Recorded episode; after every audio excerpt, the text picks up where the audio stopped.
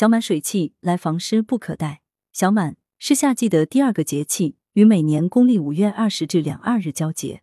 月令七十二候即戒曰：四月中，小满者，物至于此，小得盈满。明艳又言：小满，小满，将满何满？小满时节，雨水充盈，作物逐渐成熟，但也预示着闷热潮湿的天气即将到来，湿气开始严重。此时，湿邪在人体内潜伏着，等到暑热正盛时，热与湿内外呼应，容易引发各种疾病。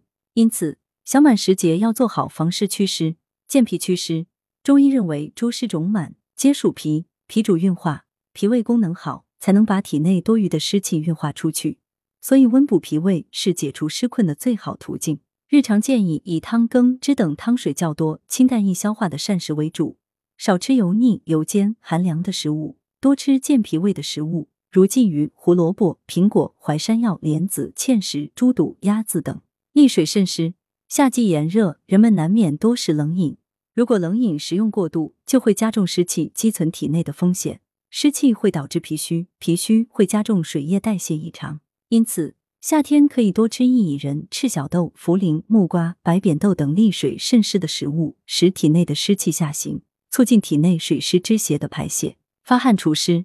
运动可以增强我们脾胃的动力，帮助排出湿气；也可以通过出汗使体内湿邪从汗毛孔中排出，达到驱除湿邪的效果。不过，汗液排泄不可过快过多，否则人体的阳气也会受损。可在大量出汗后，适当喝点淡盐水。环境避湿，湿气分为外湿和内湿。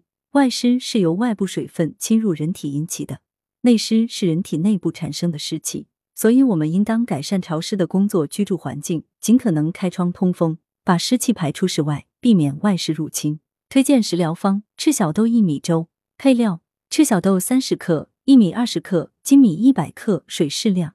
做法：将赤小豆和薏米用冷水浸泡两小时，粳米洗净，加入适量水，同煮成粥。功效：健脾渗湿，清热消暑。讲解专家：彭康。南方医科大学中西医结合医院副院长兼治未病中心学术带头人，文阳城晚报岭南名医工作室，图子科视觉中国。来源：阳城晚报阳城派，责编：薛仁正。